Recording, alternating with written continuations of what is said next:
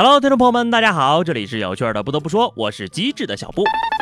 从今天开始呀，冻哭人不敢流泪，就怕结冰的三九天就来了。二零一八年的第二个礼拜，全国各地持续降雪，到底能冷到什么程度啊？举个例子，如果你在被窝睡得正香，窗以外的地方都是远方，手够不着的地方都是他乡，上个厕所是出差到遥远的边疆。每一个寒冷的夜里，我都在思考，怎么天气越冷，我那尿就越多呢？冰冷的冬日，最大的快乐莫过于把裤子、衣服都脱了，钻进暖和的被窝里，然后把自己包裹得严严实实的。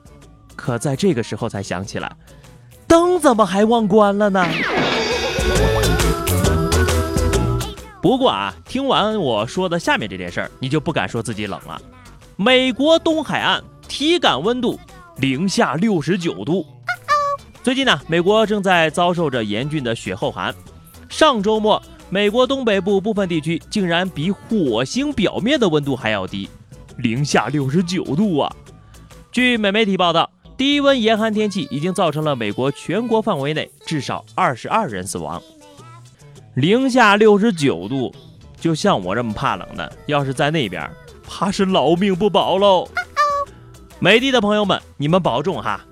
这末日般的画风，感觉有点像现实版的后天。真的发生了。我们在北半球瑟瑟发抖，人家呀却在南半球大汗淋漓呢。悉尼四十七点三度。澳大利亚西南威尔士州气象局发布消息称，当地时间的七号下午三点二十五分，悉尼北部的彭里斯达到了四十七点三度的高温呐，创下了悉尼七十九年来的最高温记录。看到没有？这就是旱的旱死，涝的涝死。你在南半球的艳阳里烤成烤猪，我在北半球的寒夜里冻成傻狗，吓得我赶紧在屋里边边吹暖风边吃了个冰棍儿。但我觉得呢，个人还是比较怕热，但不怕冷，我还是冷着点吧，毕竟热了呀容易暴躁。你说就我这暴脾气，都快要被下面这个女人给气死了。安徽某高铁站，高铁要发车了，有一女的带着孩子，以等老公为名阻碍高铁的发车。列车员要求她下车，她就开始撒泼，强行阻挡车门。话说你还带着孩子呢，你在孩子面前作为一个母亲这么做不丢人吗？而且啊，她还是某小学的教导处副主任，不过现在呢已经被停职处理了。这也算是凭本事丢的工作吧。上小学的时候，我们老师最喜欢说的就是：因为你耽误一分钟，全班七十个人，你就是耽误了一个多小时啊！现在啊，你看看你耽误了四分钟，全车一千多人，你就是耽误了四千多分钟啊！拿高铁当电梯了是吧？这位老师呀，确实也不适合在小学待了，应该回去幼儿园重新接受常识教育。这样的教导处主任教出的学生，那能行吗？解气的是啊，警察叔叔已经介入此事了。警察叔叔呀，可一定不能放过他呀！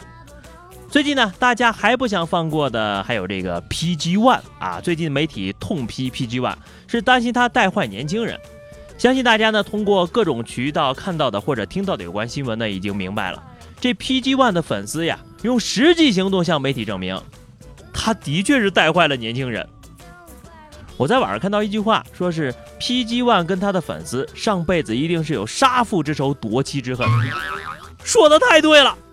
我在这儿正式宣布啊，这 PG One 的粉丝呀，就承包了我一月份所有的笑点。如果二月份没有发生其他搞笑的事儿，那承包权呢依然在他们身上。那卖地沟油的和卖青团的都只是想封杀 PG One，而他的粉丝就是想让他死啊！以前看电视啊，那些不向恶势力低头的角色都会说：“你敢动我一根汗毛试试，我绝不放过你。”其实当时也不太懂啊，但是随着年龄的增长呢，我就明白了其中的奥义。对于像我们这样的中年人来说，一根头发也是命啊！脱贫脱单不脱发，说出了不少年轻人的新年愿望。有医生就说了啊，大多数年轻人抱怨的脱发是雄激素性脱发。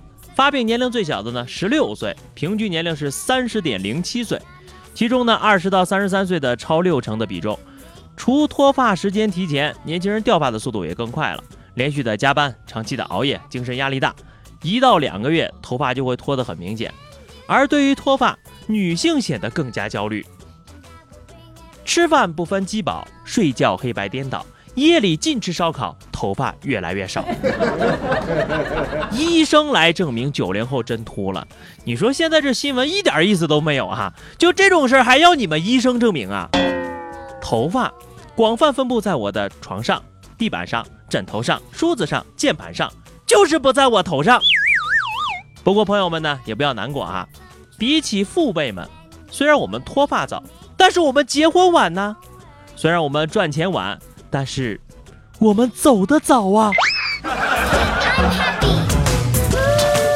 下面这事儿呀，才真的需要来医生给他解释解释。重庆二十九岁的彭先生正在和妻子备孕的他，为投胎想生个儿子，不知道从哪儿听来的啊，吃面可以生儿子的说法。就这一个多月了，人家每天早上都是二两小面。彭先生说了，碱性有助于生儿子，面食带有碱性，多吃的话，身体呈碱性几率应该比较大。对此，医生打脸了。你单纯靠吃小面等碱性食物来提高身体的酸碱性，从而决定生男生女的，这关系一点都没有。你就要照这么说，陕西还能有女人，真的是世界奇迹了啊！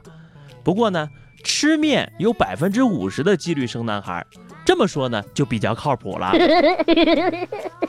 但凡是读过书的啊，至少知道生男生女是男人的问题，也就别天天逼老婆吃酸的了啊。自己吃面条也没用哈。最后呢，告诉你们一个好消息，最需要的东西终于被开发出来了，方便你方便啊！国家旅游局推出了厕所导航，从景区到公共场所，游客可以通过手机一键查找周边的厕所。五号，国家旅游局就宣布推出全国全域旅游全信息服务系统，通过信息化手段呢，为游客提供包含假日出游预测。景区介绍及评价、厕所导航及咨询等一站式的服务。运气就像公厕，不需要随时可见，需要的时候却总是找不着。不过呢，我一般找厕所都是用美团，哪里有麦当劳、肯德基，哪里就有厕所。啊，莫逼让我问一句啊，顺便加上 APP 的排队功能，女厕所可伤不起呀。最后呢是话题时间哈，上期节目我们聊的是大家大胆预测一下今年的春晚会有什么样的金句儿啊？这个听友优里元说哈，你在此地不要走动，我去买几个橘子。哟，不错啊，背的挺好的。老师让在哪儿签字啊？听友小双说打 call 啊，昨天我们学校领导讲话的时候都用这句了，打 call 打电话打幺二零。呜啊呜啊呜啊呜啊！好的，咱们本期的话题哈，我们就来说一说今年开年哈承包你笑点的一件事儿。记得在节目下方留言，关注微信公众号 DJ 小布或者加入 QQ 群二零六五三二七九二零六五三二七九。下期不得不说，我们不见不散吧，拜拜。